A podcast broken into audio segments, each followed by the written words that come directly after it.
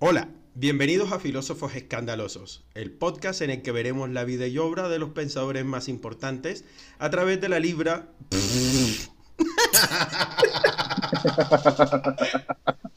La libra y el kilo. La el libra el kilo. La libra, el kilo Hoy la hablaremos del sistema métrico. ¿Y por qué la yuca está tan cara, Dios mío? Cara de verga. Bueno. carretillero que lleva adentro. Gordo, dame inicio nuevamente, porfa. Perdón, chicos, perdón, lo siento.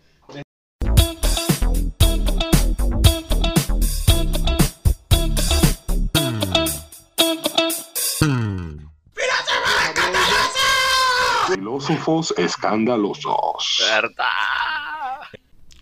Hey, ¿qué tal? Bienvenidos a Filósofos Escandalosos, el podcast en el que veremos la vida y obra de los pensadores más importantes a través del libro Los escandalosos amores de los filósofos del escritor fantasma Josefo Leónidas. Hoy hablaremos del titán de la filosofía occidental, moralista y artista moderno Sócrates, o mejor conocido en Latinoamérica como el cachetero. Me acompaña la leyenda del ping-pong Eduardo Rodríguez, mi buen amigo Alejandro Acevedo y en la consola Jaime el Gordo Funky, su anfitrión Duan. Hey chicos, ¿qué tal? ¿Cómo interpretan esta realidad que llamamos hoy?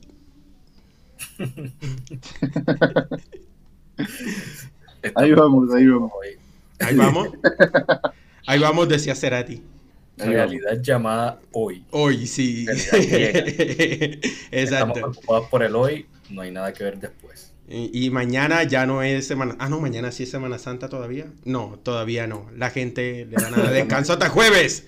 Jueves Santo y Viernes Semana Santo. Santa. Ojo que es Semana Santa, o sea, toda la semana. Ah, Solo que algunos trabajan. Estamos grabando en Semana Santa. Yo sé que este capítulo va a salir mucho después, así que ténganos paciencia.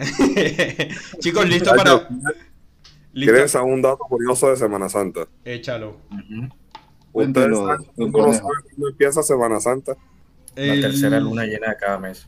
Mira, ahí lo acaba de responder Eduardo. Ah, pero- año, perdón. Mira, le vas a preguntar catecista. Papi, yo no sabía. En vida pasada. Catecista ha sido catecista siempre. Tú sabes que yo he sido monaguillo, sacristán, líder de grupo, manejado iglesia, Emaús, estudiador de la Biblia. Satánico. Ay, ay, ay. shh. A Sócrates no le gusta esto. Ah, ah, a Sócrates no le gusta esto. Y No, señor. hablando de Sócrates, ¿listos para hablar de racionalismo y cacheterismo puro? Comencemos. Comencemos. con ese cacheterismo, vamos a ver. ok, antes de Sócrates... Explícale, explícale a la gente qué es cacheterismo porque hay, hay personas que no conocen ese término. Ah, bueno, sí, eh, es importante aclarar eso. La Real Academia Española define el cacheterismo como el arte de gorrear, o el arte de comer sin pagar, o beber sin ser invitado. Tiriti, tiriti. Jesucristo eres tú. Jesucristo, eres. ¡Ay, ay, ay! ¿Paralelismo? ¡No! Chiste, chiste, que no empezamos capítulo. Chiste, que no empezamos el capítulo. Adelante. ok, arranquemos, arranquemos. Pero Antes, sigamos. Antes de Sócrates, los filósofos se caracterizaron porque su curiosidad se dirigió a las cosas que están fuera del hombre. Su actitud se parecía a la de los niños pequeños que importunan a sus padres con preguntas tan difíciles como ¿Por qué tienen la lengua los perros, papito? ¿Por qué tengo uñas, papito? ¿A qué entraste anoche a la pieza de la empleada, papito? si los presocráticos representan la infancia de la filosofía, Sócrates, Platón y Aristóteles representan la adolescencia. La mirada llena de curiosidad se dirige hacia el hombre. Las interrogantes que plantean son de este tipo. ¿Qué es lo bueno? ¿Qué es lo malo? ¿Es mejor ser rico o ser honrado? ¿Es mejor trabajar o ser empleado público? Eduardo, tú eres empleado público, ¿verdad? ¿Y qué es mejor? Qué fuerte. Sin palabras. Sin palabras. Alejo, antes de continuar, en tu experiencia con clientes, ¿cuáles son los nombres más feos que has escuchado? Pues tenía un Artajerjes, pero eso no, no ¿Qué? es como tan feo. Artajerjes le decíamos al casetzer. Artajergis. Sí. Por ahí escuché uno que se me olvidó. Era como hasta el piso, algo así. Ay, no. Altalgizo. Altajizo, algo así. No recuerdo. ganó. Tenía Pero yo un sí. secreto que era del pueblo legal. Interacción, interacción bastante fue con, con Alcacelser. Con Alcacelser. Sí. Ganó. Yo tenía un secreto del pueblo que se llamaba Mortimer. No, pero Mortimer. Mor- Mortimer la vacila. Por eso es normalito, sí. Sí. Le dicen señor Morty. Ah, sí, la vacila. De los, de los nombres raros acá en la consola que hemos escuchado han sido Tránsito, Tiburcio. Son nombres clásicos, men, pero patean, güey. O sea, Adalgizo era, era el otro nombre. Te salude, me- me- buenas, buenas tardes, me llamo Tránsito Ignacio Martínez. O sea, agárrense porque lo que vienen ahorita son nombres raros, ¿oyeron? Pueden ir guardando los títulos para cuando tengan hijos. Ok. Suelta. Sofronisco y Fenérates estaban muy tristes, no por tener esos nombres, tal ya estaban acostumbrados, sino porque el hijo que habían esperado con tanta ansiedad acababa de nacer y era tan feo que quitaba el hipo. La fea criatura, visca de nariz corta y ancha, boca enorme y piernas chuecas, era Sócrates. Años más tarde, cuando Sócrates todavía era un niño, ya las madres de Atenas asustaban a sus hijos con esta amenaza. Si no te toman la sopa, voy a llamar a Sócrates. Oye, bueno, hagamos un paréntesis para hablar un poquito de los papás de, de Sócrates. Sofronisco, hermoso nombre por cierto, se dedicaba al arte de, ser cantero, que era algo así como tirar rusa o albañilería dentro de la jerga popular. Pero en esta época los albañiles eran cotizados. Entonces, manejar eh, el mármol y hacer escultura era considerado una, una que, Eduardo, tecné o una poiesis. Tecné, tecné. Tecné. Ay, qué sorpresa. Sí, sí. Entonces, em, este se dedicaba a la construcción. Y justo en esa época, pues la Atenas estaba en su época de gloria. Pericles tenía a todo el mundo feliz, estaban construyendo obras, ya habían co- estaba en la construcción del Partenón, la Acrópolis, el estadio, el Trascaribe, y estaban pero a, a furor. Entonces no estaban en la cúspide y en la Ternet No, no, no, no, no, porque la, la, la- la estaban construyendo apenas, o sea, todavía no habían implementado el Transcaribe, no. sistema de pago con tarjeta, no, todavía no. Te tocaba llegar todavía y dejar los darios ahí en la entradita, si no, baila. Bueno, el punto era que al papá de Sócrates le iba bien con la actividad y la mamá de Sócrates también tenía una labor reconocida dentro de la polis, que ella era partera. Entonces ella se dedicaba a traer a los niños al mundo.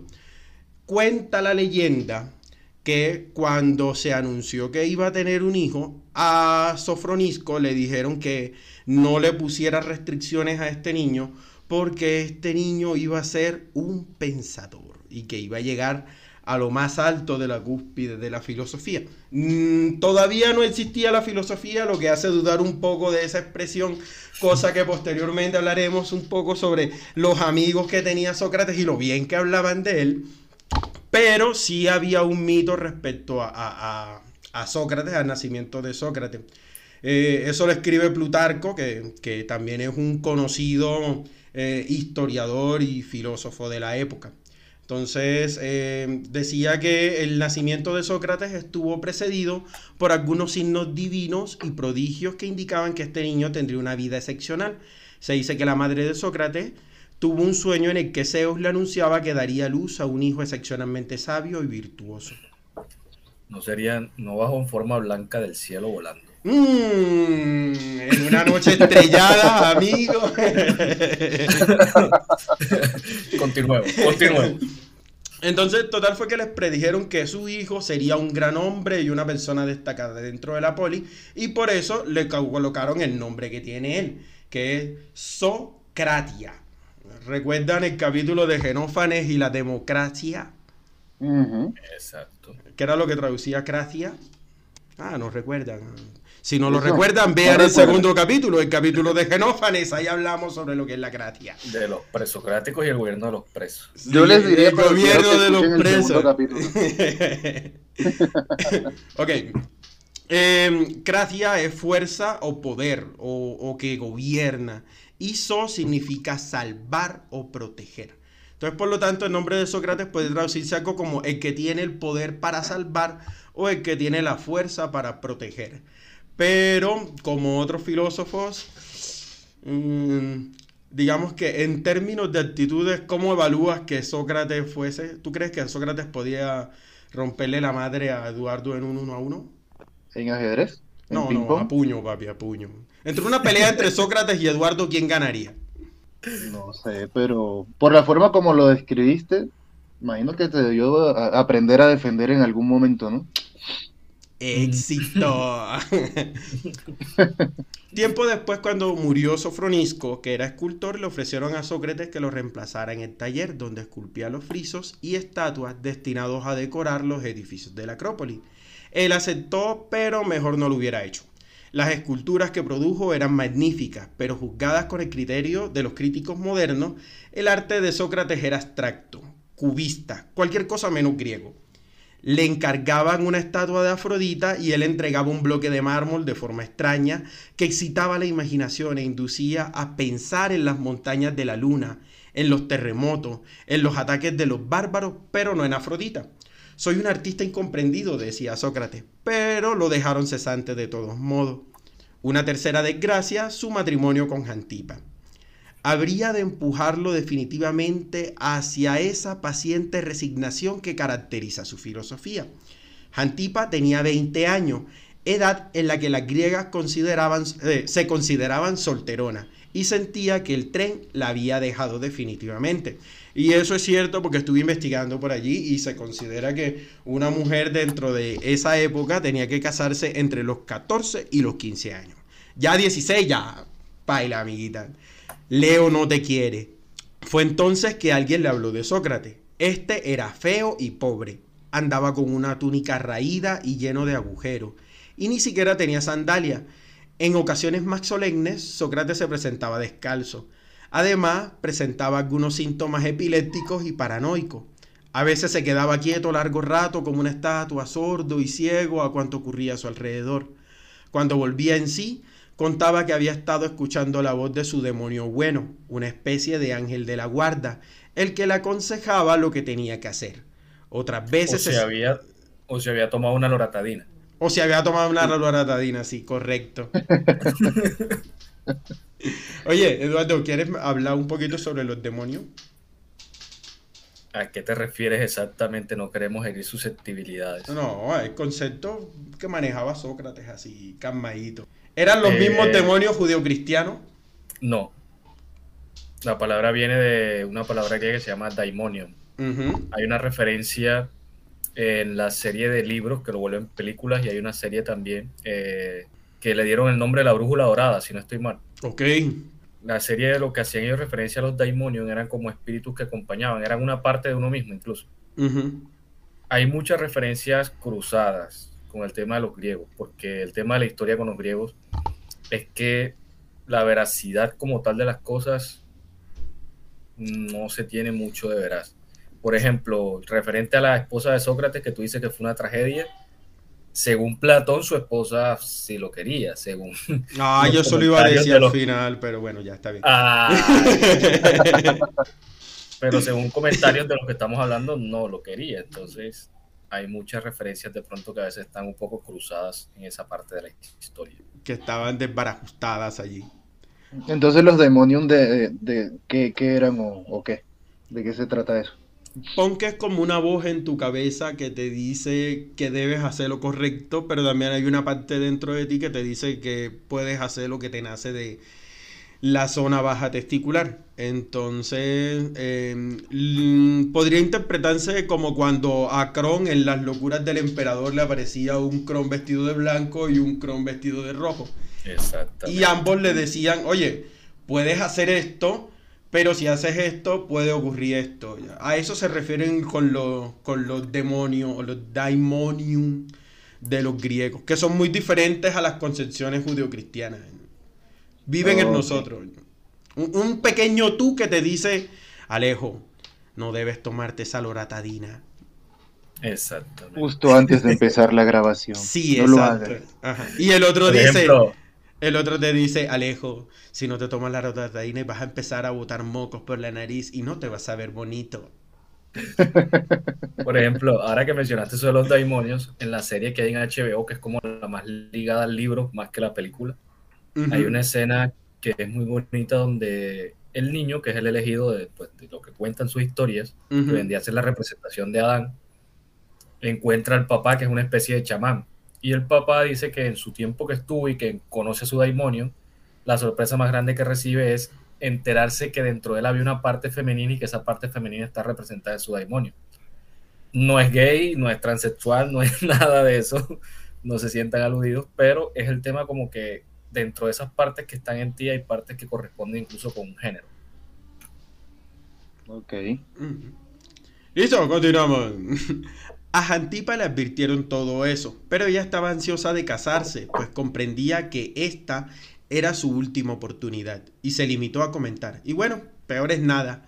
Sócrates, por su parte, se sentía solo, y la idea de tener una compañera no le desagradaba.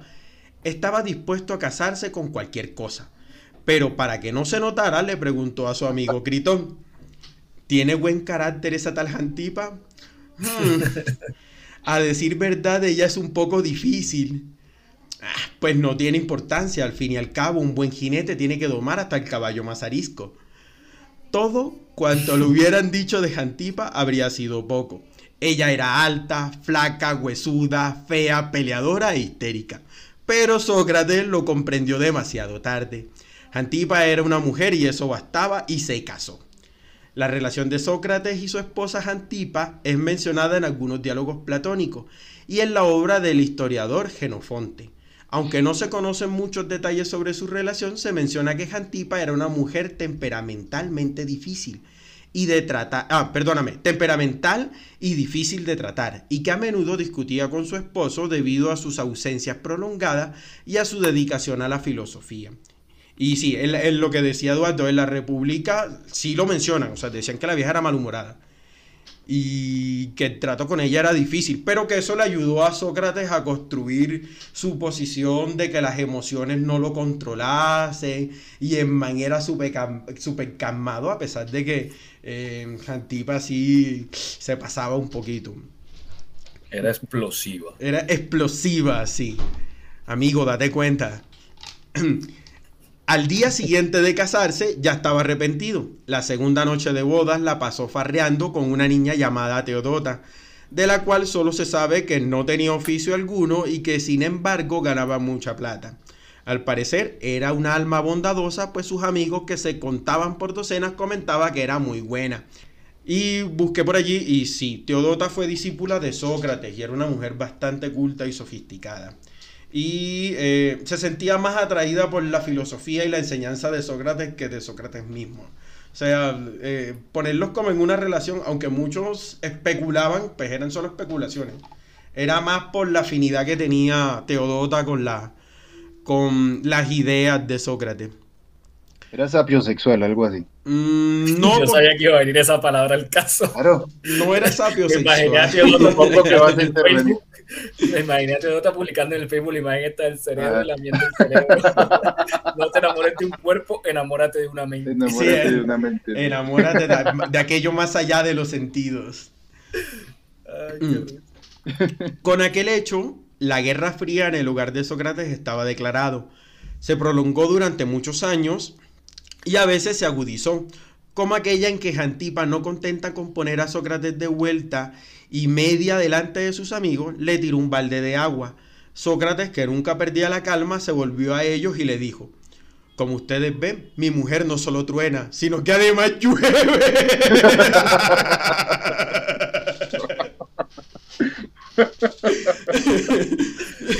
Sus amigos estaban asombrados.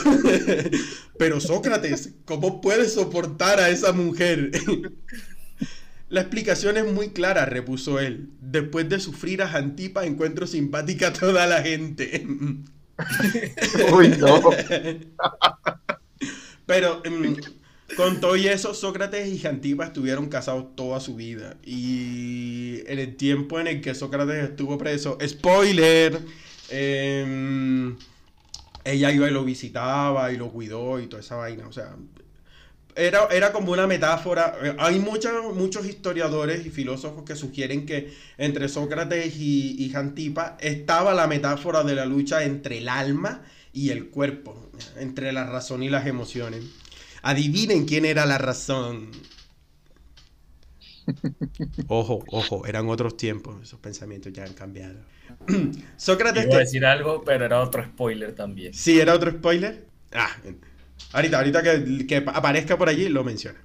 Sócrates tenía bastante culpa en eso de que su hogar no fuera dulce, sino ácido y amargo como una naranja verde, pues no le daba a su mujer ni un centavo, ni tenía dónde sacarlo, ya que se pasaba los días charlando en las calles de Atenas.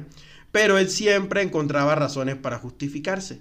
Una vez Antipa, eh, sumamente preocupada al ver que el hijo de ambos, Lamprocles, Lam, oh, abarájame ese nombre, marica, Lamprocles, y no era el único, tenía otro que se llamaba Menexeno y Sofrorisco II. Puro nombre medicamento. sí, me... Menexeno. Tómese, tómese dos lampro- y úntese un poquito de menexeno por la mañana. Es el propio medicamento para la infección más rara del mundo, ¿no? Ay, Señor. no. Quito el pie y eso no lo cura el freноmetanol. Y, y- y también tuvo otros dos hijos que no se mencionan mucho dentro de las obras de, de Platón y Aristófanes, que es de donde se saca la mayoría de, de los, de los del pensamiento socrático, porque Sócrates no escribió. Él decía que aquello que se escribía, como no entraba en discusión, moría automáticamente. O sea, para él, entre más eh, elaborada fuera la respuesta, más se creaba conocimiento. Ahí, ahí en ese proceso de tírame tú, yo te tiro, tira, yo te tiro. bueno, r- siguiendo con Lamprocles. Lamprocles parecía una radiografía viviente. Entonces le dijo a Sócrates, oye tú, holgazán, no cesas de conversar con tus amigos, sin hacer otra cosa en todo el día, y no tenemos dinero ni siquiera para comprar al niño un pedazo de pan. No te preocupes, Jantipa, que no solo de pan vive el hombre. Uy, ¿a qué te suena eso, Eduardo? La referencia, la referencia está muy, muy cruzada hoy. Sí, sí, sí, no, no sé qué, no sé, yo creo que es el internet. Por otra parte, debes de recordar que la austeridad es una virtud. ¡Ja! Con ese cuento nos engatusó Pericles, respondió Jantipa. Y aquí hago un, pequeño paréntesis. Habíamos dicho que Pericles estaba construyendo la Atenas de oro, ¿cierto? Pero ya se estaba terminando su reinado y al man le tocaba sacar las cuentas y presentar las facturas y justificar las cotizaciones y el man no tenía cómo. ¿Por qué? Porque se puso a construir a lo maldita sea sin medir terreno ni nada. Em, ya le tocaba justificar, pasar los cuadernos contables. Betty aún no salía de cómodas, entonces le quedaba complicado el proceso de, de hacer el maquillaje de las cuentas. Y a quien le dijo como que, marica, si te metes en una guerra no tienes que justificar nada. Y este man cogió y puso a todos Atenas en contra de los espartanos y se da algo que se llama la guerra del Peloponeso. Guerra del Peloponeso. Y la guerra del Peloponeso sí ocurre entre Atenas y Esparta. Y durante este tiempo, adivina Alejo, adivina. Sócrates se fue a la pelea, a la guerra, marica. Ah, sí. Sí, men. Y entrenó como plita. O sea, eh, era. El, eh, en Grecia el servicio obligatorio, el servicio militar, como en Colombia, era obligatorio. Entonces, cuando ya tú tenías cierta edad, pues te ibas allá y aprendías a usar escobas en la cabeza, faldita y construir. Ojo con eso. Perdón, perdón. Eh, eh, armaduras pretorianas, el uso de la lanza, el uso de la espada y el uso del pancracio. O sea, todo esto ya lo sabían los gimnastas, quienes, quienes prestaban el servicio, los soldados quienes prestaban el servicio. Así que sí, en la respuesta de, de, eh, si una pelea entre Sócrates y Eduardo, ¿quién ganaría? Pues yo sí le voy a Sócrates. Sócrates, vas perdiendo. Digo, Eduardo, vas perdiendo contra Sócrates. Le iría, le iría a Platón, marica. no, men, Platón no prestó el servicio. Sí, Oh, fue sí, como militar. Ay, pero ya iba a decir, o sí prestó el servicio. Véalo en el capítulo Además. de Platón, en unos... Próximamente, capítulo de Platón. ¿Sí prestó el servicio? ¿Sí le rompería a su madre a Eduardo? Conozca las respuestas a estas y más preguntas en los próximos capítulos de Filósofos Escandalosos. Bueno, regresando a la historia. Entonces, eh, le decía, ah, con ese cuento nos engatusó Pericles y mira todo lo que nos metió y ta, ta, ta. Y Sócrates le contestó, y ten en cuenta que si el chico se acostumbra a las, a las privaciones, estará mejor preparado para la lucha por la vida. Pero el niño tiene hambre, Sócrates. Y bien, ¿qué es el hambre? Cuando Sócrates veía perdido una discusión, acudía a este recurso. Interrogar a su interlocutor. En la misma forma. Recurso. en la misma forma como lo hacían los sofistas. Y cuando a pesar de eso su, su contrincante llevaba las de ganar, apelaba a la moral. Y eso es lo que se va a conocer como mayéutica. Mayéutica. Sí, men. Mayéutica viene de prácticamente de eh, como traer o, o- o lo asemejaba mucho a la profesión de la mamá, que era de dar a luz. Entonces, traer, eh, la palabra es parir. Parir, correcto, parir el conocimiento. Entonces, Ahí lo decía- relacionan con, el- la, con la labor que hacía la mamá. exacto. Explícalo tú mejor, Eduardo, que yo estoy embolatado. ¿Cómo es esa vaina, Eduardo? No, simplemente lo que hacía era que aludía a definiciones generales. Las definiciones generales eran las preguntas por las cosas. Normalmente las personas damos por hecho y damos por sentado que sabemos las cosas. Pero, por ejemplo, decimos, eh, yo te amo. ¿Y qué es el amor? Si fuese más seria, te preguntaría, ¿y qué es el amor? en términos de mayéutica, ¿no? Y, y tú bloquear contacto por 30 días.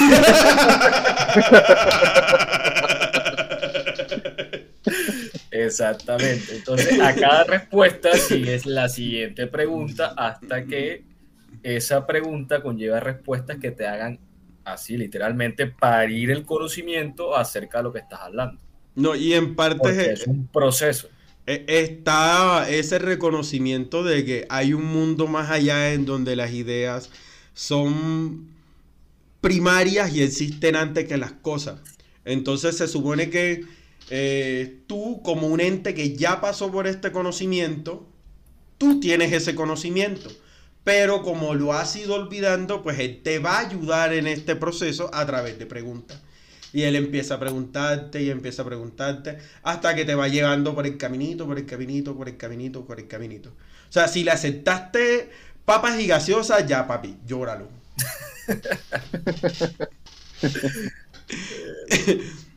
Bueno, regresando a- al cuento del hambre. El hambre es eso que tú y yo y todo el mundo siente cuando no ha ingerido ningún alimento, viejo parlanchín, dijo Jantipa. ¿Y de cuántas clases puede ser el alimento, Jantipa? No me negarás que por lo menos existen alimentos para el cuerpo y alimentos para el espíritu. ¿Y qué es más importante, alimentar el cuerpo o el espíritu? El espíritu, indudablemente. Y dime, ¿no es acaso inmoral preocuparse de los alimentos del cuerpo cuando el espíritu está sediento y hambriento? Dile a nuestro hijo que deje de preocuparse de esas cosas inferiores como es el pan y que trate de adquirir sabiduría y virtud. Antipa no supo qué replicar. Lamprocles, que no había comido en tres días, masticaba con entusiasmo una de sus sandalias, tratando de arrancarle un pedacito. Nos van a funar. Nos van a funar. Men, es que donde existiera el Instituto Colombiano de Bienestar Familiar, se lo echan, amigos, se lo echan. No, no, no. La mordiendo esos cauchosol, vale. Es verdad. Y pobre pelado, ahí yo me lo imagino así todo Por favor, no vayan a hacer ninguna, ninguna comparación referente a algún caso actual porque nos funan completamente. Sé que lo están pensando, pero. Ah, no, no, no, meneno. Eso, aquí no, no, aquí estamos en la antigua Grecia, no hay casos actuales. Pero oye, oye, oye. Platón, que se hallaba presente, tomaba apuntes del diálogo sostenido por Sócrates y Jantipa.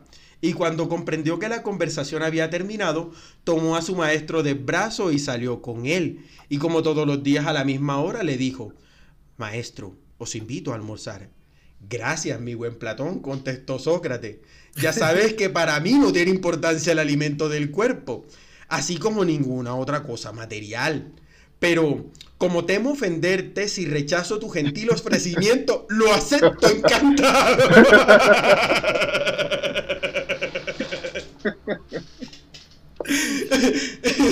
y como todos los días... ¿Cómo? De Sócrates era un pillín. Pillín. Demasiado. Por algo Nietzsche lo odiaba un poco. Sí. Aprenda más en el capítulo de Nietzsche, muy pronto.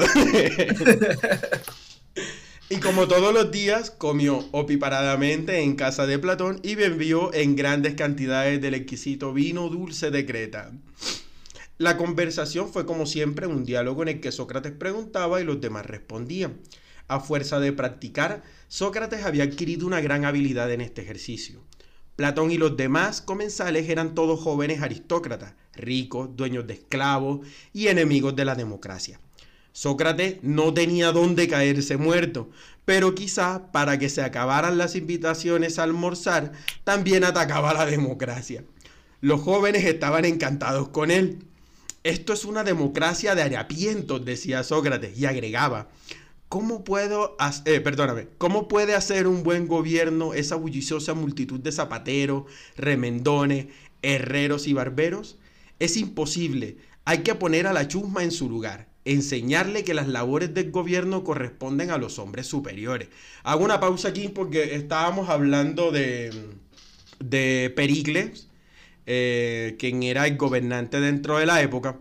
Y una de las cosas que dejó Pericles a la democracia fue la posibilidad de que los ediles, que eran representantes de, mm, eh, poblaciones lejanas, fueran al Senado. Entonces la gente escogía dentro de, de su propia gente quienes los gobernaban. Por eso hablaba de los zapateros y de los remendadores y de los guerreros.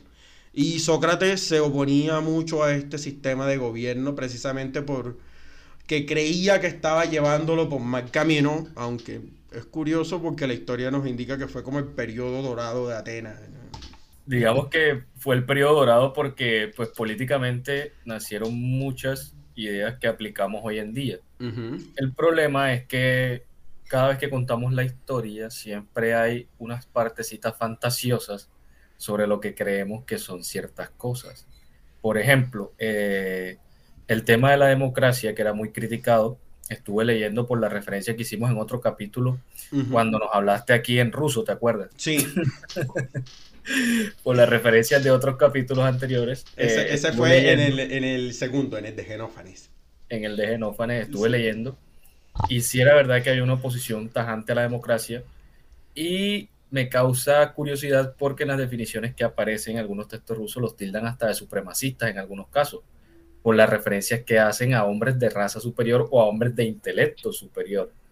Entonces, como que bajarlos del pedestal donde los tenían, por eso te dije, creo que Nietzsche se identificó esa parte, la parte del Sócrates que apuntaba a la idea del hombre superior razonablemente, evidentemente porque físicamente no lo era. Y ahí fue donde entró la contradicción del paradigma griego.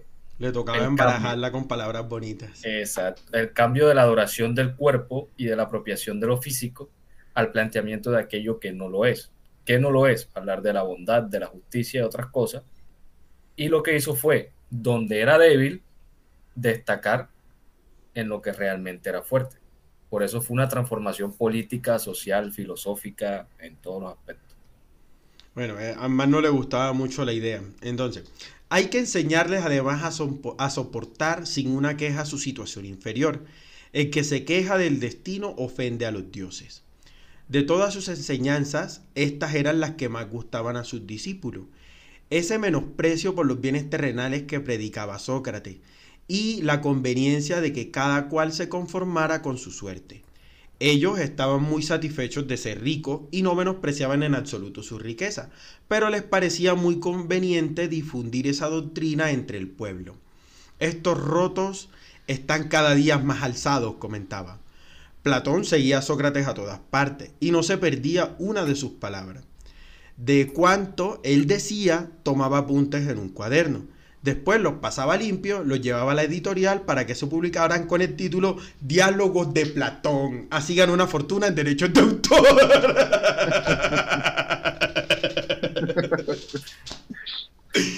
Ah, Ahora bien, hay una, aclara- hay una aclaración también ahí. Eh, no sé si es spoiler o nos estamos adelantando o no, pero Ajá.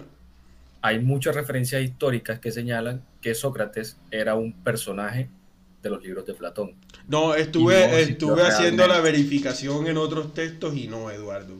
De hecho, hay mucha, hay, hay otros filósofos que también hablan sobre Sócrates y lo ubican históricamente con otras personalidades. Eh, de- Bueno. y Es teníamos... una pelea en historia. Sí, sí, hasta donde yo leí eh, eran mitos infundados, porque yo también tenía la duda, che, pero había, yo escuché una vez que Sócrates era un personaje ficticio dentro de la obra de Platón, Sí. pero no, o sea, este, hay, hay muchos indicios en diferentes épocas, en diferentes escritores, que decían que Sócrates sí era una persona, que tenía una esposa, que tenía unos hijos con unos nombres de remedios y demás. Entonces, Desde acá, desde la consola, confirmamos la teoría de Dubán, al punto que también se decía que tanto Sócrates como Platón eran hasta invenciones de Aristóteles. no joda. O sea, ya eso, ya eso es un meta. Ya- Sí, sí, ya, ya pasa. Sí, sí. Sócrates, no existe, Platón no existe, Aristóteles no existe, todos somos obras de tales de Mileto. ya. No, de Diógenes No, el no, perro. Sí hay una duda y hay un acuerdo a través de, la, de ciertas partes de historiadores donde dicen que sí, obviamente, pero sí está la duda presente de si fue una creación. Entre otras cosas, ahorita que estabas mencionando lo de la esposa y mencionabas la, la dualidad de uno representando la razón y el otro el tema de los sentidos, precisamente ese tipo de escritura y que lo mencionen de esa manera hace pensar que son creaciones y personajes literarios que utiliza Platón para poder explicar sus puntos de vista colocando a uno como la representación de la razón y a otra como la representación total de los impulsos y los sentidos. Pero Entonces, son como cosas pequeñas que han hecho pensar a algunos, porque lo que se acepta hoy a nivel pues de lo que he estudiado es que sí existió, pero hay mucha gente que dice que realmente fue una creación literaria. Eduardo, no, no existe ni siquiera en la realidad un- la idea de que un hombre pueda ser tolerante con su esposa a pesar de que le grite. Ya tenemos que considerar que es una ficción. Perdón, perdón. Cuando hay hombres que en realidad les toca ser tolerantes, Sí, que son muy tolerantes. porque de gritos puede pasar otra cosa. Sí. Ah, ahí sí, ahí sí llegan los del ICBF. Sí, ahí sí. Ahí sí, ahí sí. Ay, María. Me, me imaginé a los hijos de Sócrates saliendo en el comercial de los niños buscan su hogar con esos culos de nombre. Te dije, te dije que tuviese No. Nos van a funar. Conoce a Sofronisco. Los niños. Yo sí le voy a pegar cuando quiera y le pego las veces que quiera y suerte con bienestar. Ay, no. Pobre Sócrates. Qué pobre Sócrates. Bueno, bueno, de esta manera pasaba Sócrates el tiempo, feliz y apaciblemente conversando con sus aristocráticos discípulos por las calles y paseos de Atenas, o bien provistos de comedores. Transcurrieron muchos años y Sócrates seguía charlando y charlando, y Platón tomando apuntes y más apuntes, hasta que un día aquel recibió una citación judicial. El gobierno, temiendo que el semillero de reaccionarios que mantenía Sócrates pudiera urdir una conspiración como aquella que un siglo antes protagonizó Pitágoras. ¡Hey, Pitágoras! Se viene Pitágoras. Decidió eliminarlo. Pero la acusación que se hizo contra el filósofo no mencionó los motivos políticos que la inspiraban, sino que se fundamentó en el aspecto religioso de sus enseñanzas para despistar. Una vez ante el jurado de 500 miembros que habría de conocer el caso, sus perseguidores formularon la acusación. Sócrates es un ateo que cree en un solo Dios. Pedimos contra él la pena de muerte, porque está corrompiendo a la juventud con sus ideas impías que dicen que el sol es de fuego y que la luna es de tierra. Perdón, interrumpió Sócrates. ¿No me estará confundiendo usted con Anaxágora? Una cáscara de naranja arrojada con certeza puntería, eh, perdona, con certera puntería por algún fanático que asistió al juicio hizo callar a Sócrates. Después que los acusadores terminaron su exposición, se le concedió la palabra a Sócrates para que defendiera y él, de acuerdo con su costumbre, sometió a sus detractores a un interrogatorio y aprovechó de decir algunas frases para la posteridad como solo sé que nada sé, soy un tábano sobre el lomo del Estado y otras por el estilo.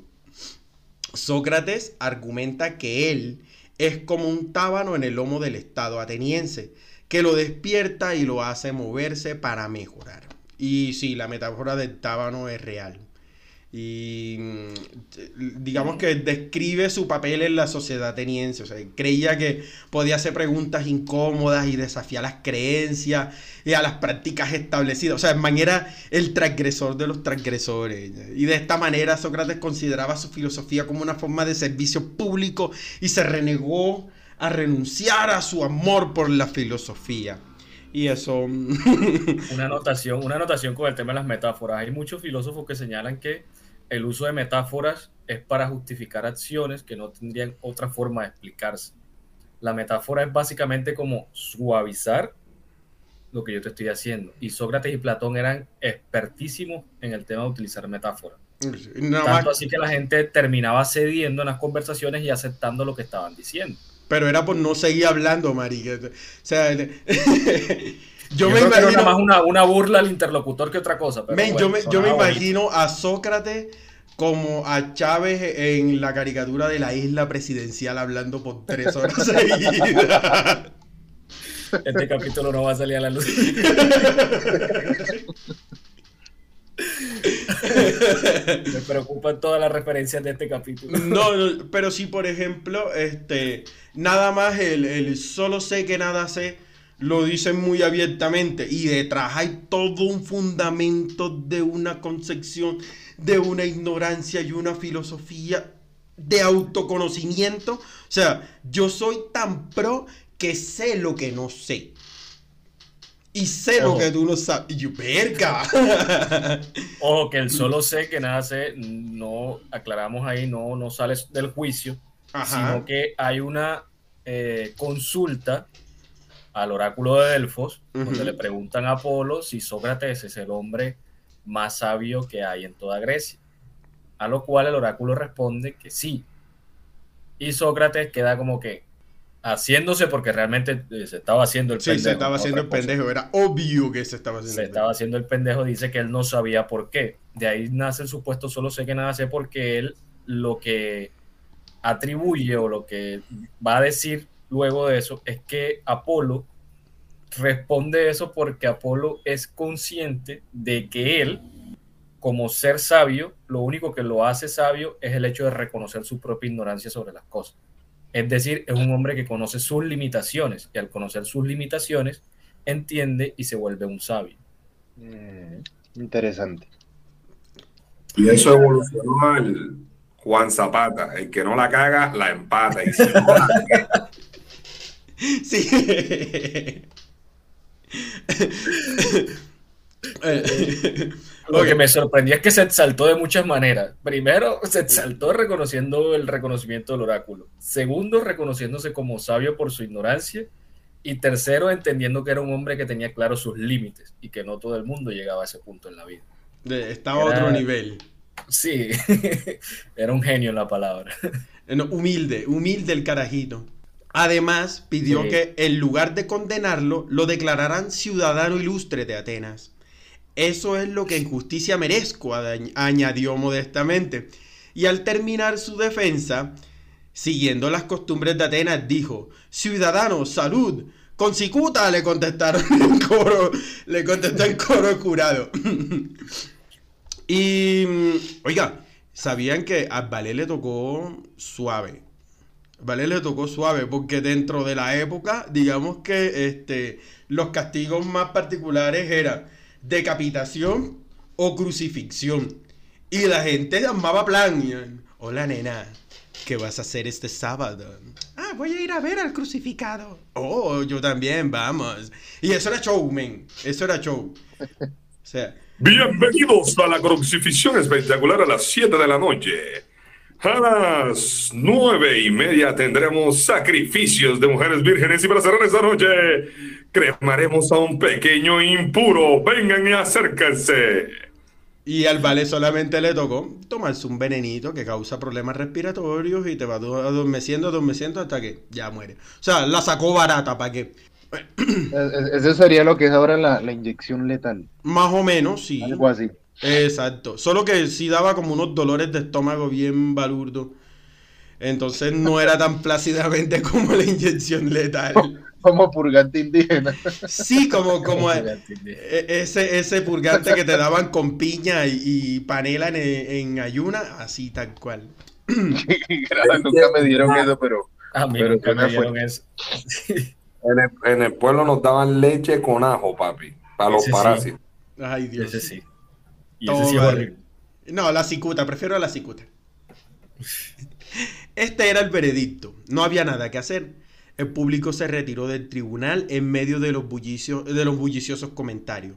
Solo quedaron ahí los discípulos de Sócrates, cabizbajos y tristes.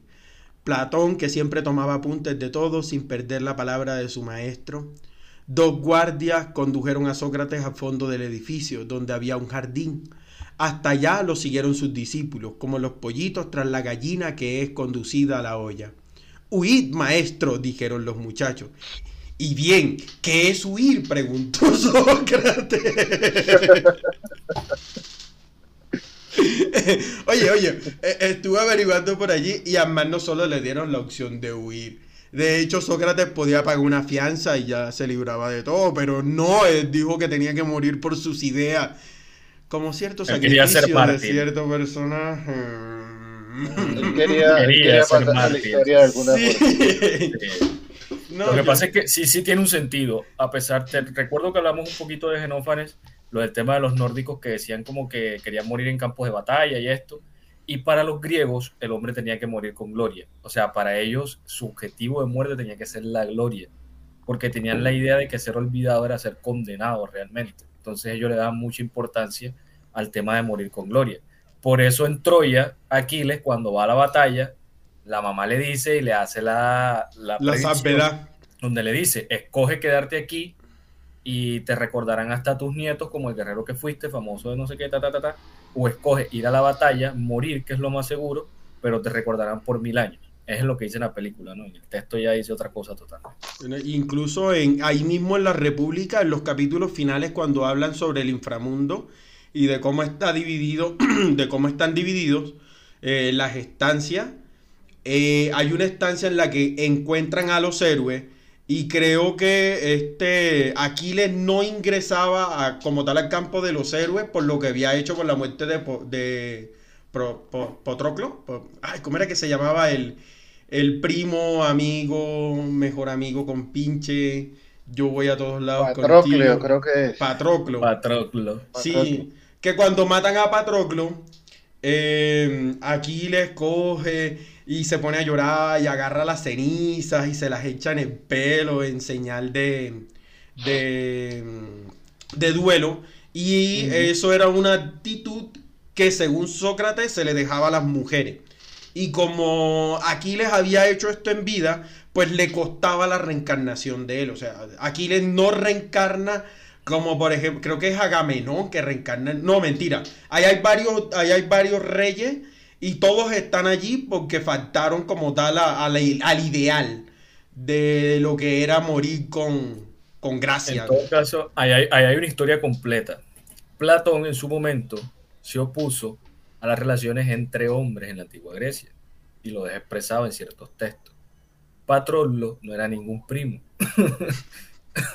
había una relación. Como había una relación, No, no era el primo con el que eso. vivía hace dos años, que eran buenos amigos y compartían. no, facturas las en la casa, históricas no, mencionan Ah. eso. Las referencias históricas realmente sí mencionan era que tenían una relación como pareja en algunos casos. Por eso su reacción a la muerte. Sí. Igual lo censuraron después de muerto y paila. No, no Sí, pudo sí. reencarnar. Listo. Dos guardias condujeron a Sócrates al fondo del edificio donde había un jardín. Ah, bueno, ya esa parte la comenté. Eh, le dijeron, bien, hay que huir. Dialogando estaban cuando se acercó el verdugo, un individuo cruel a quien apodaban el sádico.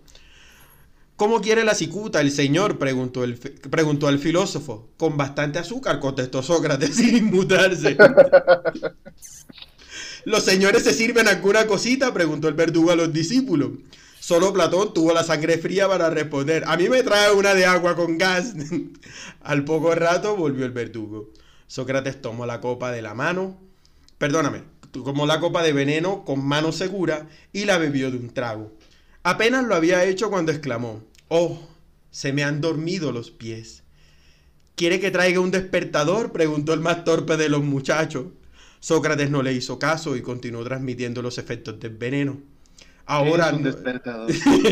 Ahora no siento las piernas, ni el abdomen, ni el pecho. Se me han dormido los brazos y se me está adormeciendo la... Y eso fue lo último que dijo. Y no, no, no fue lo último que dijo. Eh, estuve averiguando, las últimas palabras de Sócrates fueron, Critón, le debemos un gallo a Esclepio. No te olvides de pagárselo. Hasta las deudas se las dejó a otro. Ay, me- Asclepio era el dios de la medicina griega. El que aparece con el bastón y la serpiente enrollada. Ese es Asclepio, que es el dios de la medicina. No, si tiene dos serpientes, no es el, el caduce de Mercurio. O sea, no es el del dios de la medicina, sino el del comercio. Ya, ténganlo ahí presente. Si tiene una serpiente, es medicina. Y si tiene dos serpientes, es comercio. Y-. Y sí, esas fueron sus últimas palabras. Eh, en la tradición griega, eh, cuando estaba superando una enfermedad, le sacrificabas un gallo a Asclepio ya, como forma de agradecimiento por la curación de una enfermedad. Hay Y- un logo de una, de una entidad famosa que tiene una serpiente, no se me vino a la mente ahorita. Sí, seguramente es él. No sé si es una clínica o, o algo, pero es un logo. Es Sí, un sí, logo sí. de- Ese no, mismo. no recuerdo si era una fundación o... Es súper famosa. No me- no eh, eh, yo creo que es- no me ese es el logo de los médicos porque mm, se supone sí, que uno, uno de, los, de los discípulos de la escuela de, de Asclepio fue este Hipócrates, que es el que va a dar las bases de juramento hipocrático en la medicina. Entonces, eh, la simbología de este man está muy ligada a ello. Y algunos filósofos interpretan la frase como que la muerte no debe ser vista como una tragedia, sino más bien como una liberación del alma del cuerpo.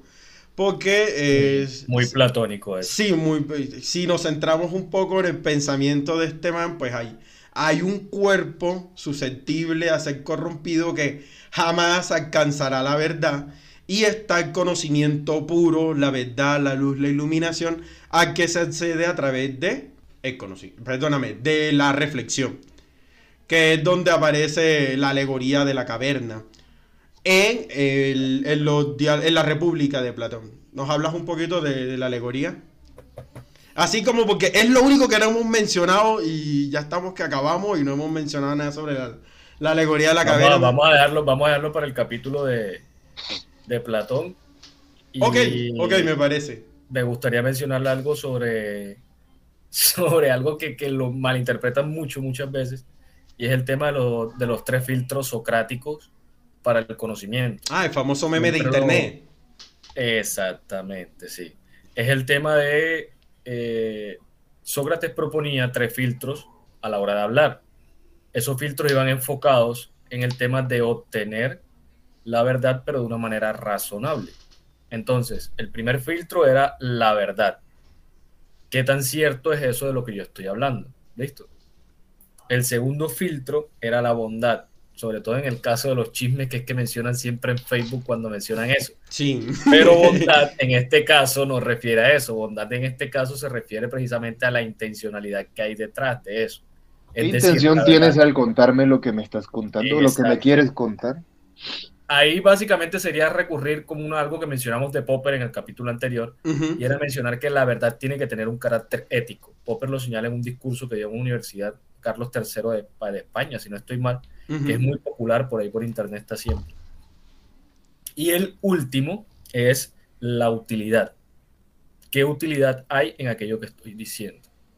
Ejemplo de ello, en las ciencias. La utilidad tiene que ir variando. Fue algo que hablamos incluso en el capítulo anterior. Esa utilidad varía y dependiendo de cómo varía, si se va volviendo verdad y nuevamente sabemos si es buena o no. Ejemplo de ello. Popper menciona que el conocimiento no puede ser simplemente suelto y creo que era algo que le hubiese gustado mucho a Sócrates si lo hubiese visto. El conocimiento no puede ser simplemente eh, yo descubrí cómo hacer una bomba atómica, aquí tienen mi conocimiento, miren para ver qué hacen ustedes. Ah, Oppenheimer, es contigo. Eh, ahí tiene que haber un compromiso ético. En ese compromiso ético es la pregunta por la bondad, según el filtro de Sócrates. ¿Qué bueno y qué intención hay detrás de esto? Pero también qué utilidad. Detrás de ello hay mucha utilidad que no tiene que ver solamente con la violencia o con la guerra, en el caso que estamos mencionando. Ujú. ¿Listo? En tal caso, los tres filtros de Sócrates aplicados a nuestra cotidianidad sirven para llegar al punto de la mayéutica. La idea, como dije, es parir, porque se trata de parir las ideas y parirlas a través de un proceso que implique el desarrollo de la idea. Hay algo que, que me gusta a mí llamar y me llama la atención de, de las ideas socráticas, y es que para Sócrates esas ideas ya están ahí. Es más, él tiene un ejemplo con un esclavo en donde demuestra que el esclavo sí tiene la idea. Lo que trata de hacerle es llegar hasta el punto donde el esclavo reconoce que sí tiene la idea. ¿Qué trata de demostrar Sócrates? Que sí está ahí. Por eso es que es contradictorio un poquito el tema de sus pensamientos supremacistas. Porque a fin de cuentas tú estás convenciendo a alguien que es un esclavo, que sí tiene una idea, y está reconociendo que sí tiene ese conocimiento, solamente que es como si no accediera a él. Por alguna manera o de alguna manera está bloqueado. Y ahí es donde viene toda la mención a que el cuerpo es la cárcel del alma que inventa Platón o que le aluden a Platón y todas estas cosas. ¿listo? El cuerpo nos impide reconocer esa verdad a través de eh, todo lo que ustedes puedan mencionar. Los vicios, por ejemplo, que es lo que actúa en Sócrates. Sócrates dice que los vicios son los que nos impiden conocer la verdad. Sí, él, él habla de la recta virtud y del autoconocimiento. Y, y de hecho me pareció un filósofo muy introspectivo eh, respecto a, a lo que ya veníamos viendo con los presocráticos, que eran más físicos, más naturales, más enfocados a cuál es el origen del mundo, cómo funciona la física, eh, cuáles son las bases de la biología. Y este man está aquí hablándonos sobre la moral, sobre lo que es bueno, sobre lo que es correcto, en manera como un motivador de la época ya. Un No, coach. un coach Coach. motivacional. No me extraña. No, por, por ahí me puede, me puede crucificar algún filósofo. Saca el tigre que hay en ti. No, en serio me puede crucificar algún filósofo si me escucha diciéndole que Sócrates era un coach motivacional. Pero sí, sí, sí, hay- sí hay un cambio. Realmente, por ejemplo, en el tema de por qué a Sócrates lo persiguen es por eso. O sea, cuando veamos el capítulo de Platón, la descripción física de Platón era una cosa tremendísima. Por eso le decía que Platón sí me iba a joder, sí me jodía. Platón medía aproximadamente casi dos metros. Le llamaban Platón porque desarrolló mucho la espalda y La tenía espalda. como platos gigantes. O sea, estabas mamadísimo, hijo de su había sido, había sido un tiempo que fue militar, eh, practicaba gimnasia, o sea, alzaba pesas.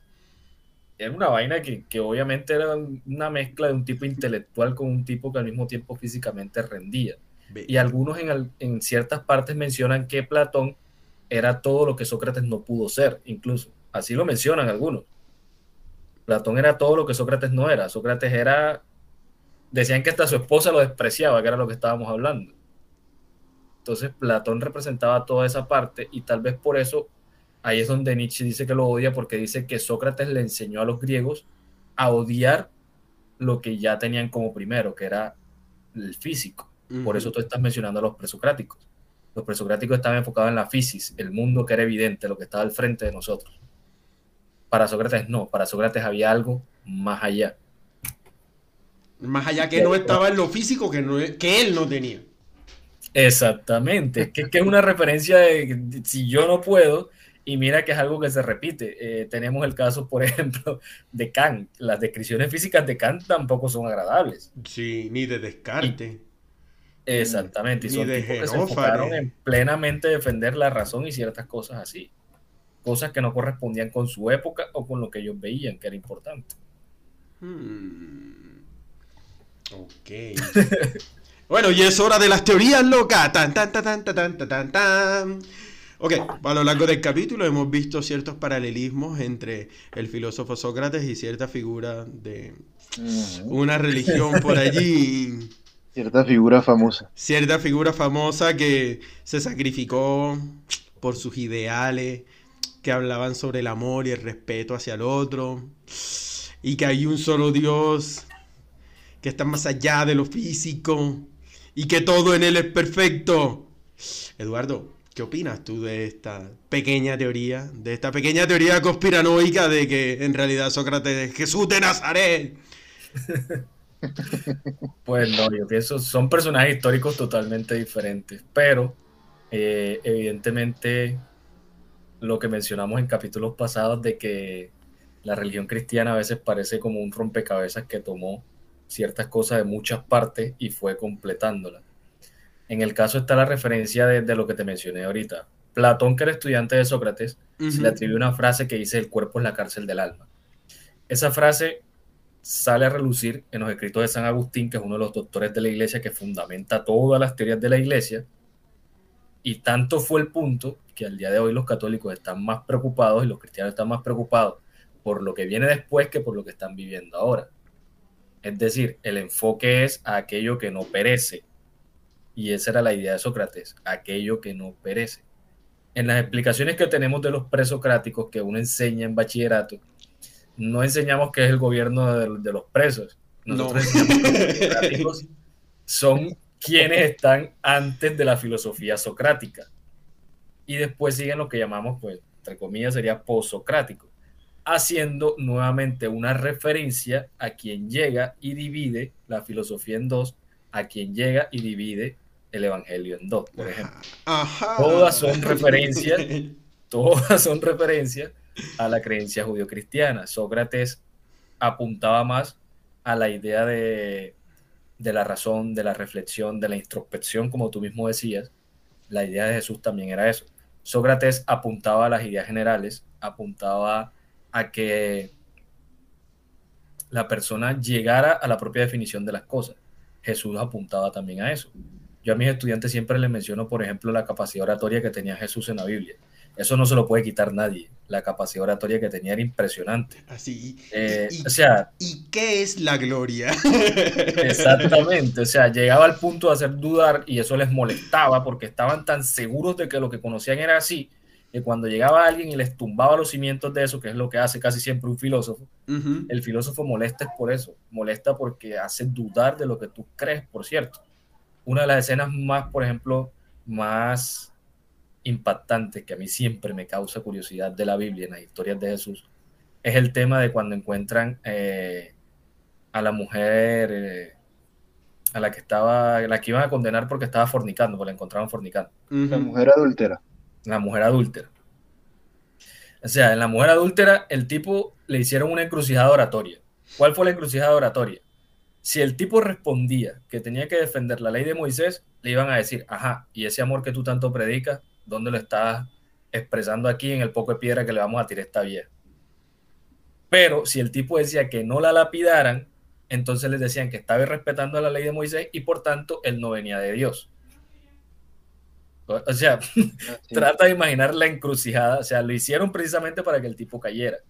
Yo siempre eh, me he hecho la pregunta de, de qué escribió en la arena en ese momento. Eh, Yo, yo no conozco, yo no conozco el mito. eh, O sea, se, se supone que él, dice, dicen las escrituras, que él escribe algo con una varita en, en la, en la tierra ese puto creo. y ya luego, y ya luego eh, suelta el comentario que va a decir Eduardo a continuación. Entonces, cuando él va a responder, que todo el mundo está esperando porque todo el mundo dice, este man las caga por cualquier lado que coja. Tiene dos vías y las dos vías, o sea, no tiene por dónde agarrar. Y el tipo llega y hace la pregunta y la vuelve contra ellos mismos, la misma introspección socrática. Es la misma introspección socrática. El problema no está afuera, el problema está en ustedes. ¿Quién de los que están aquí puede tirarle una piedra a esta mujer? Porque ahora no recuerdo las palabras. El que esté libre de pecado que tiene la primera piedra. El que esté libre de pecado que tire la primera piedra. Y en la misma explicación dice que desde el más viejo, que fueron los que se empezaron a retirar, los que últimos que se retiraron fueron los más jóvenes. Es decir, la misma referencia que a Sócrates también. Los más viejos, quienes creían que sabían más, fueron los que tuvieron que deshacerse de todas las ideas que tenían y se retiraron de primeros porque no entendían, no entendían cómo algo que supuestamente era para expresarlo afuera, para juzgar a alguien, terminaba juzgándolos a ellos mismos. Y el peso más grande era de ellos, porque ellos cargaban con más pecados por su experiencia. Entonces, si hay mucha referencia a Sócrates, hay mucha referencia a la filosofía de ese momento, porque Sócrates mandaba básicamente a que uno hiciera la introspección y reflexionara acerca del comportamiento propio. Y eso fue lo que hizo Jesús que- por lo menos en esa. fíjate que ahí- también. hay algo que, que yo aprendí eh, cuando tuve a, mi hijo pues ya, ya mayorcito y era que yo veía que normalmente cuando estaban en un restaurante las familias le daban el- la tablet o le daban el celular al niño como para que se distrajera, ¿sí? Eh, y yo no lo entendía porque pues yo disfrutaba mucho con mi hijo. Y ya luego eh, me di cuenta y luego de hecho eh, lo, corroboré con, este, con un psicólogo. eh, decían que la tablet o el celular no lo necesitaba el niño, lo necesitaba era el padre o la madre, el adulto, para tener ese momento de tranquilidad sin que el niño le estuviera preguntando algo, sin que el niño le estuviera hablando. O sea, que en realidad lo que necesitaba, eh, quien lo necesitaba era esa persona y esa persona no se daba cuenta eh, y transmitía todo como, como hacia el niño. Ese niño no puede estar tranquilo si no tiene el celular en la mano. No puede estar tranquilo si no, si no está viendo YouTube Kids. Algo así menos. tenemos, tenemos una idea mal fundamentada de cómo deben ser las cosas.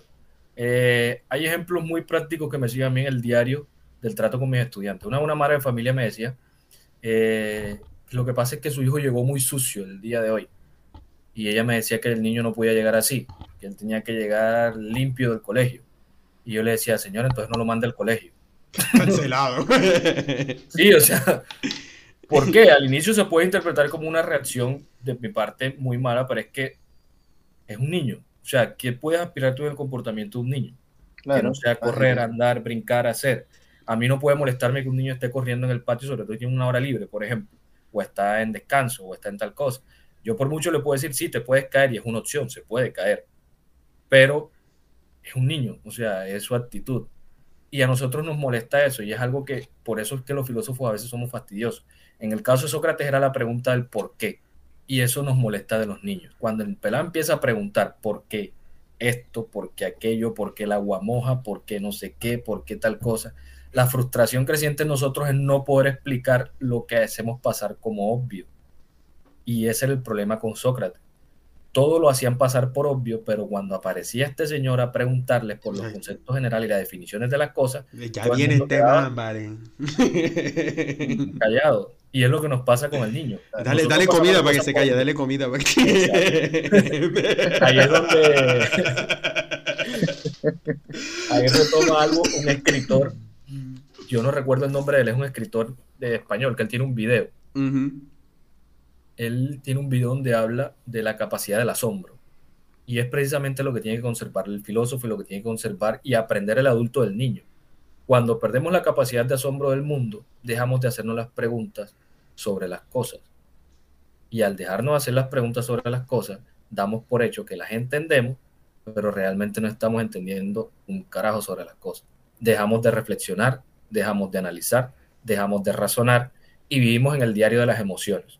Yo dejo que las emociones me dominen, yo dejo que todo lo que veo me domine, pero no nos preguntamos por cosas básicas y ahí vienen todos los diálogos platónicos, la justicia, la bondad, la ética, la política sobre todo. Men, honestamente siento que no, incluso hemos llegado al extremo de obviar y querer saber lo básico.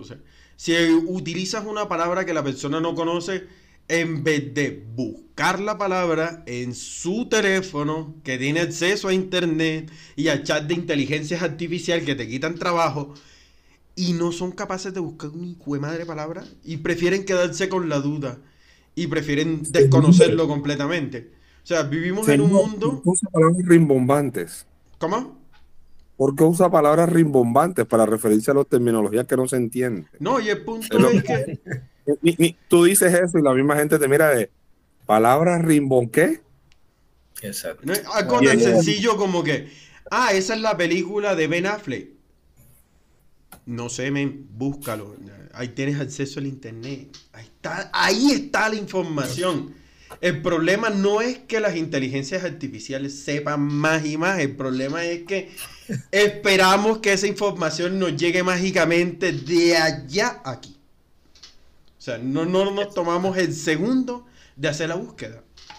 Así es. No queremos hacer el proceso de parir el conocimiento. Exacto. Yo, por ejemplo, cuando yo escribo, yo suelo utilizar diccionario físico. ¿Por qué utilizar el diccionario físico si en el internet lo encuentro más rápido? Sencillo, cuando lo buscas en el diccionario físico, no solamente lees la palabra que está allí, lees la palabra que está arriba y lees la palabra que está abajo. Conociste tres Así. palabras en un día. Y no solamente eso, por ejemplo, es el tema de lo que te digo. Para, ¿Cuál era la molestia de, Sócrates, de los griegos con Sócrates? Era que incitaba a un tipo de pensamiento que no era el de la época. Incitaba a la pregunta, incitaba a dudar, incitaba a preguntarse sobre las definiciones generales, incitaba a pensar y a reflexionar sobre cosas que daban por sentado. Para el griego de la época todo se resumía a la física, se los di ahorita. Por eso los presocráticos estaban enfocados en la física, lo que era evidente. Sócrates no. Y, y, el ejemplo más claro de eso es que cuando un niño está pequeño que pregunta mucho, que es la edad donde el niño tiene ese espíritu filosófico activo, a nosotros nos molesta que el niño nos pregunte. He visto a padres que aman a sus hijos y sé que los aman porque he visto su trato, pero llegan al punto de eh, violentarlos por el tema de las preguntas, porque se desesperan, precisamente porque no dan para responder. Y deja la pregunta. A veces deja. se vuelve la respuesta, sino de cultivarle ese término de pregunta. Mira, por ejemplo, voy a hacer esto. Pelados, léanse tal capítulo de filosofía o tal pedacito de filosofía. Eh, no entendí nada. ¿Cómo así que no entendiste nada? Si el texto es muy básico y tal cosa. Es que hay unas palabras que no entendí, profe. Eh, ¿Las buscaste en el diccionario? No. y yo le dije, ay, entonces, ¿cómo aspiras a entender el texto si las palabras que no entiendes no las estás buscando en el diccionario? Como el niñito de, como el niñito de meme, así cogiendo las- palabras con tus manos en tu cuaderno imaginario y llevándolas a tu frente. Exacto. Cuaderno imaginario. Por es donde nacen las frases legendarias de los padres en la saturación de ay, ve a ver si la puerca puso. Exactamente, es un descarte Sí, porque y- nos da miedo el tema de averiguar sobre las definiciones generales. Y algo que miedo- quería agregar a lo que dijo Eduardo, el problema de la capacidad de asombro con lo que asignó Dunnan es lo que actualmente se mide con hasta dónde se está limitando la imaginación actualmente. Porque la gente ya está perdiendo la imaginación porque están esperando que todo está hecho y está pensado. Y por eso es que no existe capacidad de asombro. Porque no hay capacidad de imaginar. Y si tú no imaginas y no ves más allá, pues nada te asombra. Así murió el sueño de Alejo de ese astrónomo. Exactamente, así es. Muchos años atrás, así es. Muchos años atrás. Encuentren la historia en el capítulo anterior. Sí. No, pero fí- fíjese que, que de las conversaciones más interesantes que yo, que yo he tenido han sido con mi hijo. Precisamente porque él me lleva a, a esculcar en, en- en ese conocimiento oculto que, que puedo tener por allí y, y tratar de encontrarle precisamente la razón y el porqué de las cosas. Ustedes no han escuchado al, al- al Ejito decir em, a cualquier compañerito, "Hmm, este Menegildo, eso es relativo. Y, Porque él sabe, porque él sabe lo que es eh, la teoría de la relatividad, por ejemplo. Y ese tipo de cosas. O sea, él, pregunta y, y yo soy, de hecho me siento muy orgulloso de mí mismo al poderle dar una respuesta, eh, la cual pues yo considero acertada y sin embargo él no se queda con eso, él sigue como que investigando y razonando. Él dice, es decir que, eh, que tal cosa. Yo, pues sí, también puede ser. Ah, entonces sí esto, entonces aquello también. O sea, y, y la verdad sí, de las conversaciones más interesantes que yo he tenido han, han sido con él. Él tiene cinco años. Incluso si no la sabes o si uno no sabe la respuesta, el ideal es cultivar la la idea búsqueda. de que si no lo sé, Claro. la busco. Sí, yo le he dicho, sabes que no sé, pero va- vamos a buscarlo enseguida. Exacto. Sí, O papá, ¿cómo se hace tal cosa? YouTube tutorial, ¿cómo hacer tal cosa? Sí, ya aprendimos. Alejito pasando una materia porque le arregló la moto el profesor. Sí, allá. Pásame la de 6 octavos, profe. Manera transversal ancestral del motor izquierdo del cilindro derecho. No sé qué va a. ¿Por, por qué se me apagó la moto? Eh, eso es relativo. Eso es relativo. Eso es relativo. ¿Cuánta gasolina tiene? No, Lucas Tanquela, tacaño. Sí. Bueno, la ejecución de Sócrates causó gran revuelo y Atenas entera fue censurada por su muerte. Como siempre que alguien muere, sus méritos fueron exagerados sin moderación alguna, como lo comprueban estos versos que escribió Eurípides. Matasteis a Sócrates, la dulce musa. Me puse a averiguar y la frase no es de no es de Eurípides, es de Fedón y está en el Fedón de, de Platón. Ahí está la frase, el, el mismo Fedón la dice. Y Eurípides sí hace referencia a Sócrates en una tragedia que se llama Las Vacantes, en donde Dios Dionisio se encuentra con Sócrates y lo convence de que abandone sus enseñanzas racionales y se entregue a la vida del perreo. Y con El eso... Con eso terminamos el capítulo de Sócrates, que no hablamos sobre mitos de la caverna porque lo vamos a hablar en Platón. Lo que pasa es que tenemos que mencionar también en Platón las posibilidades de que Sócrates haya sido el Sugar. Mm. Que lo mencionan mucho. Oh, honey, honey. bueno chicos, gracias por acompañarnos en esta sesión. Si quieren leer el apartado dedicado a Sócrates, lo encuentran en el capítulo 2 titulado Los moralistas del libro Los escandalosos amores de los filósofos de Josefo Leónidas. Coméntenos qué otro filósofo le rompería a su madre a Eduardo en un uno a uno y a mí me encuentran en Facebook como Nemo Polifemo. Ya tenemos redes, Eduardo, tenemos redes. Alejo, Sí, tenemos redes. Van a aparecer por aquí abajito para los que nos siguen en YouTube y para los que no, eh, síganos como filósofos escandalosos. Así, todo junto. Instagram, Facebook y Instagram, Facebook, YouTube y, y Hi-Fi. Sí, a Twitter le miedo de funar, pero ahí vamos viendo. MySpace. MySpace. y y en, en, en- ¿Cómo era que se llamaba el de los muñequitos cuadraditos que era el, el Minecraft de nuestra época? Eh, Jabo.